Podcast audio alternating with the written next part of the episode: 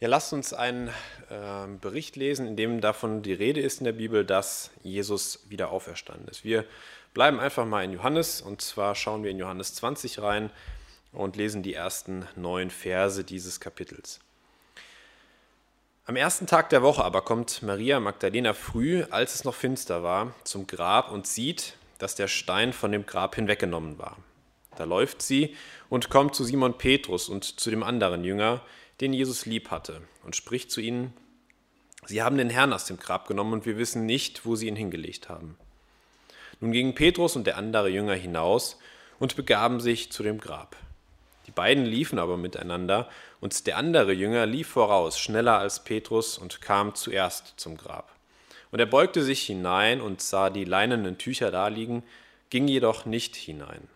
Da kommt Simon Petrus, der ihm folgte, und geht in das Grab hinein und sieht die Tücher daliegen und das Schweißtuch, das auf seinem, das auf seinem Haupt war, nicht bei den Tüchern liegen, sondern für sich zusammengewickelt an einem besonderen Ort. Darauf ging auch der andere Jünger hinein, der zuerst zum Grab gekommen war, und sah und glaubte. Denn sie verstanden die Schrift noch nicht, dass er aus den Toten auferstehen müsse. Der Herr ist auferstanden. Ich denke, das kann man ruhig zweimal machen in einem Gottesdienst, das übt. Ja, Gnade sei mit euch und Frieden von Gott, dem Vater und dem Herrn Jesus Christus. Ich freue mich, dass wir heute Ostern feiern dürfen. Denn, wenn ihr euch überlegt, in der Karwoche, erinnert euch an den Einzug in Jerusalem, man wollte Jesus zum König machen. Und eine Woche später kreuzige ihn. Ich finde dieses Bild sehr interessant, wo auf der einen Seite die Goldkrone ist und auf der anderen Seite die Dornenkrone. Wie dicht diese Geschehnisse zusammenhängen. In einer Woche hat sich auf einmal alles verändert. Karfreitag. War jemand von euch schon mal dort? Wisst ihr, wo das ist? Ja, am Gattengrab in Jerusalem. Genau. Und das ist schon immer wieder spannend, wenn man solche historischen Städten besuchen kann. Und ich habe mich auch sehr mit meiner Frau gefreut, dass wir da waren. Jesus wurde in dieses Grab gelegt. Ich habe heute im Status gelesen, dass die Frau von dem äh, Grabhersteller sagte, wie kannst du so einem Wanderprediger dein gutes neues Grab zur Verfügung stellen? Ach, sagt er, ist nicht schlimm. Er hat gesagt, er braucht nur ein Wochenende. Aber das, das, das ist einfach so spannend. Sachen, die für uns absolut unvorstellbar sind, werden wahr. Sachen, wo wir uns überhaupt nicht mit auseinandersetzen können, weil auch unsere Wissenschaft sagt, es kann gar nicht funktionieren. Wie soll jemand tot sein und wieder auferstehen? Man hat alles Mögliche probiert, um das zu erklären. Scheintod und was weiß ich. Aber dieses Grab ist offen und ist leer. Es können natürlich heute immer mehr Leute kommen, die sagen, ja, wir können es nicht erklären. Deshalb, wir brauchen das ja auch gar nicht, dass Jesus wirklich auferstanden ist. Wichtig ist ja, was er alles gesagt hat und was er gemacht hat und sowas. Und ist es wirklich so? Einer der ersten, die eigentlich überhaupt nicht damit einverstanden war, dass das sein konnte, das war Paulus oder Saulus von Tarsus. Ich will einfach noch mal ganz kurz darauf eingehen. Ja, der war so von diesem Gedanken besessen, das kann nicht wahr sein, dass er einen wütenden Kampf gegen die Jünger des Herrn führte. Er drohte ihnen mit dem Tod und war entschlossen, die Gemeinde auszurotten. Aus Überzeugung, das kann nicht wahr sein. Und als er nach Damaskus unterwegs war und die Stadt schon fast erreicht hatte, leuchtete plötzlich vom Himmel her ein Licht auf. Von allen Seiten umgab ihn ein solcher Glanz, dass er geblendet zu Boden stürzte. Gleichzeitig hörte er, wie eine Stimme zu ihm sagte, Saul, Saul, warum verfolgst du mich? Wer bist du, Herr? fragte Saulus. Die Stimme antwortete, ich bin der, den du verfolgst. Ich bin Jesus. Doch jetzt steh auf und geh in die Stadt. Dort wird man dir sagen, was du tun sollst. Das war für den Saulus der erste Kontakt, wo er persönlich mit diesem Jesus Christus zu tun hatte. Es hat ihn absolut durcheinander gemacht. Er saß dann drei Tage und hat nichts gegessen, nichts getrunken und musste sich mit diesem Gedanken auseinandersetzen, kann das wirklich wahr sein? Und dann? Da machte sich Hananias, den Gott vorher darauf gebracht hatte, Hananias, du musst in, eine, in die Gerbergasse gehen und dort den Saulus aufsuchen und siehe, er betet. Ja, und der Hananias sagt, nee, nee, lass mich mal da raus. Ich habe von dem gehört, da will ich nicht hin. Aber er lässt sich trotzdem von Gott rufen und der Hananias macht sich auf den Weg, ging in jenes Haus. Er legt Saulus die Hände auf und sagt, Saul, mein Bruder, der Herr selbst, Jesus, der dir auf deiner Reise her erschienen ist, hat mich geschickt. Er möchte, dass du wieder sehen kannst und mit dem Heiligen Geist erfüllt wirst. Und im selben Augenblick war es, als würden Schuppen von Saulus Augen fallen. Er konnte wieder sehen. Saulus stand auf und ließ sich taufen. Er hat drei Tage gebraucht, um das wirklich zu verstehen. Jesus ist auferstanden. Jesus lebt. Und mit dieser Botschaft ist er dann nachher durch die ganze damalig bekannte Welt gezogen. Und in dem 1. Korinther 15, da schreibt der Paulus, ich habe euch das weitergegeben, was am wichtigsten ist und was mir auch selbst überliefert wurde. Also das, was er verstanden hat, das, was ihm auf der Seele brannte, das, was ihm, das war, wo er alles für im Stich gelassen hat. Sein Ansehen, seine Arbeit, eigentlich alles.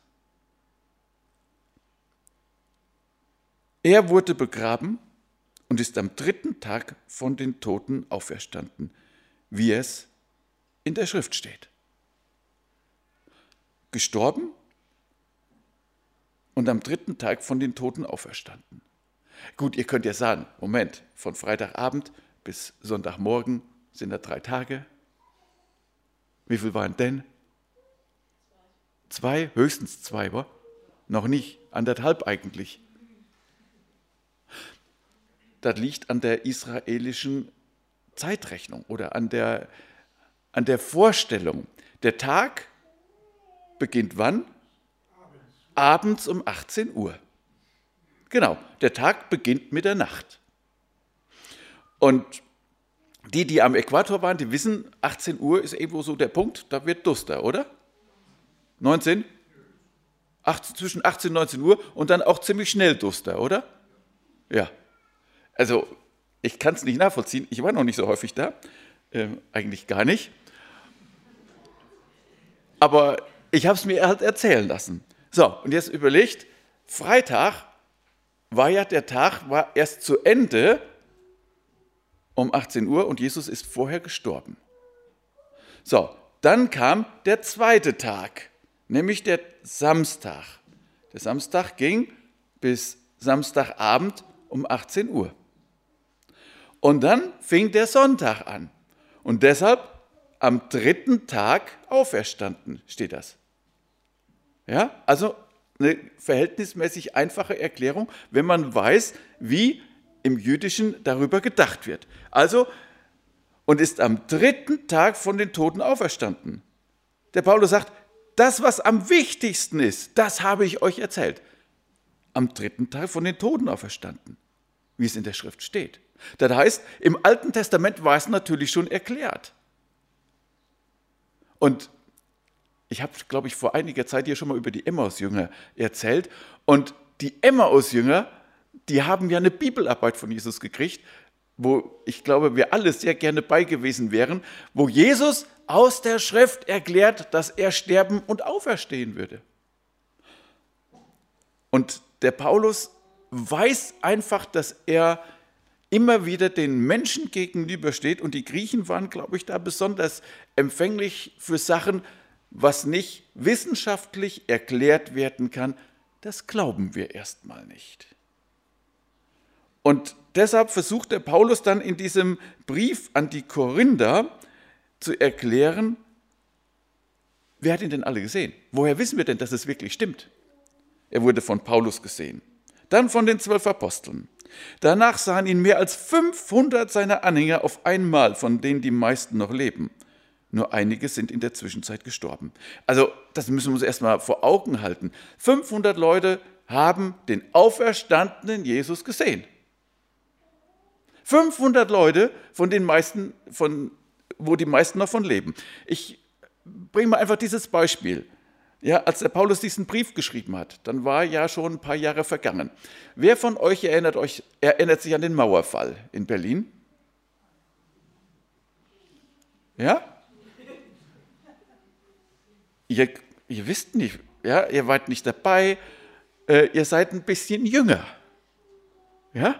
Und ähm, wenn euch jetzt die Älteren sagen, da in Berlin gab es einen Mauerfall, ja, DDR weg, Deutschland vereint, habt ihr schon mal von gehört? Aber könnt ihr es nachvollziehen? Ihr wart nicht dabei. Hm. Aber war jemand vielleicht in Berlin? Von euch nicht, oder nicht? Aber wenn jemand jetzt wirklich oder kennt irgendjemand jemanden, der da in Berlin war, auch nicht, oder? Also, aber es gibt Leute, die leben heute noch und die waren dabei. Und das ist ja das Faszinierende. Im Endeffekt waren wir auch indirekt dabei, als Genscher zum Beispiel da oben auf dem Balkon stand und hat den Leuten, die da alle in der Botschaftsgarten kampiert haben, gesagt, ja, ihr dürft jetzt nach Deutschland einreisen. Ja, wir haben es alle auf dem, am Fernsehen gesehen. Damals 500 Leute waren dabei, als Jesus zu ihnen gesprochen hat, als sie Jesus gesehen haben, und die meisten lebten noch. Man kann also hingehen und konnte nachvollziehen. Man konnte fragen, wer war das? Ach, ja, der und der hat da zugeguckt und ähm, der kann das bestätigen. Der lebt noch. Und der hat das noch fest in Erinnerung. Wie ihr in Erinnerung habt, oh, Mauerfall. Ja? Und ich glaube, dass das, dieses Erlebnis, den auferstandenen Herrn zu sehen, noch viel extremer war wie ein Mauerfall. Ja? Deshalb werden die es noch viel mehr verstanden haben. Ey, das, das war sowas Besonderes. Ja, und die haben es bezeugt. Und er wurde von Jakobus gesehen, später von allen Aposteln. Und der Paulus sagt, auch ich habe ihn gesehen, dort vor Damaskus. Die Geschichte, die ich eben erzählt habe. Und er sagt, deshalb kommt es jetzt nicht darauf an, ob ich predige oder andere. Entscheidend ist, dass ihr glaubt, was wir euch verkündigt haben. Gestorben für eure Sünden. Und er versucht das noch weiter zu erklären. So wie durch den Tod einen, einen von, wie durch den Tod einen Menschen, Adam, Moment, so wie der Tod durch einen Menschen, Adam in die Welt kam, hat nun durch einen anderen Menschen, Christus, die Auferstehung der Toten begonnen. Die Menschen sterben, weil alle mit Adam verwandt sind. Ebenso werden durch Christus alle lebendig gemacht und ein neues Leben empfangen. Eine Botschaft, wo der Paulus sagt, das ist das Wichtigste. Das ist damals das Wichtigste gewesen, das ist aber auch heute noch das Wichtigste. Und deshalb geht er weiter und sagt, ähm, wenn irgendwann diese vergänglichen irdischen Körper in unvergängliche, unvergängliche himmlische Körper verwandelt sind, dann wird sich das Schriftwort erfüllen, der Tod wurde verschlungen vom Sieg. Tod, wo ist dein Sieg? Tod, wo ist dein Stachel? Denn die Sünde ist der Stachel, der zum Tod führt. Das Gesetz verleiht der Sünde ihre Kraft. Und dann kommt das Wichtige. Wir danken Gott, der uns durch Jesus Christus, unseren Herrn, den Sieg über die Sünde und den Tod gibt. Wir danken Gott, der uns durch Jesus Christus, unseren Herrn, den Sieg über die Sünde und den Tod gibt. Das ist die Botschaft von Ostern. Die Botschaft von Ostern, dass wir gereinigt sind, dass wir, wenn wir an diesen Jesus Christus glauben, ewiges Leben haben. Und darüber dürfen wir uns freuen, darüber dürfen wir glücklich sein und deshalb bleibt fest und unerschütterlich im Glauben, liebe Freunde, und setzt euch mit aller Kraft für das Werk des Herrn ein, denn ihr wisst ja, dass nichts, was ihr für den Herrn tut, vergeblich ist. Und das ist so diese Botschaft, die ich euch heute mitgeben will. Wir danken Gott, der uns durch Jesus Christus, unseren Herrn, den Sieg über die Sünde und den Tod gibt. Und deshalb bleibt fest und unerschütterlich im Glauben. Ja, lasst euch nicht davon abbringen, dass andere sagen, ich habe doch Beweise dafür, dass er gar nicht auferstanden ist. Die gibt es nicht. Es gibt aber Beweise, dass er lebt. Und ein Beweis dafür ist, dass man mit ihm reden kann und kann sagen, Herr Jesus, ich lege dir das hin. Du bist jetzt derjenige, der handeln muss.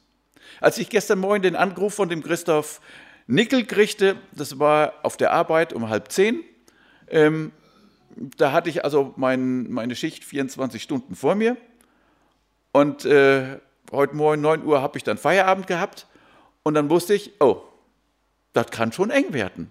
Ich habe gebetet, Herr Jesus, ist deine Sache, mach was draus. Ja? Wenn du willst, dass wir morgen Gottesdienst feiern, ja, dann musst du jetzt was daraus machen. Ich habe den Christoph angerufen, der Christoph sagt, jo, okay, dann äh, gucken wir mal. Ich habe da noch was gelesen, das, das ist gut, das könnte ich vorlesen. Ja, und ich habe gesagt, ja, wenn du mir heute die Ruhe schenkst, dann gucke ich mal danach, was du mir noch zeigst. Und wir hatten schon gesprochen, hier dieser 1. Korinther 15 ist ja ein wunderbares Kapitel. Liest euch übrigens nochmal im Zusammenhang durch. Denn ähm, ich habe jetzt sehr, sehr viel übersprungen, wo so eindeutig daraus hervorgeht, wo es drauf ankommt. Ja, und dass, dass alle Argumente nicht wirklich zählen. Und wenn wir dann erleben, ich hatte eine wunderbare ruhige Nacht, habe gestern Abend zwar doch bis 12 Uhr dann da mich mit auseinandergesetzt und äh, dann habe ich auch noch dem Christoph seine Präsentation, die der fast gleichzeitig mit mir gespeichert hat, zerschossen. Ja, haben wir heute Morgen festgestellt. Aber glücklicherweise haben wir uns heute Morgen noch telefonisch verständigen können und deshalb dürfen wir heute Gottesdienst feiern, weil wir ja nicht von mir abhängig sind, sondern von ihm abhängig sind. Er ist derjenige, der zu seinem Wort steht. Rufet mich an. Und deshalb freue ich mich, dass wir heute sagen können, deshalb bleibt fest und unerschütterlich im Glauben, liebe Freunde, und setzt euch mit aller Kraft für das Werk des Herrn ein, denn ihr wisst ja, dass nichts, was ihr für den Herrn tut, vergeblich ist. Und damit will ich euch in dieses Osterfest schicken und will sagen, erinnert euch daran. Setzt euch mit aller Kraft ein. Ihr braucht nicht den Mund zu halten. Ihr könnt vorwärts gehen, ihm Danke sagen, ihn loben und preisen dafür, dass er so herrlich ist. Lasst uns zusammen beten.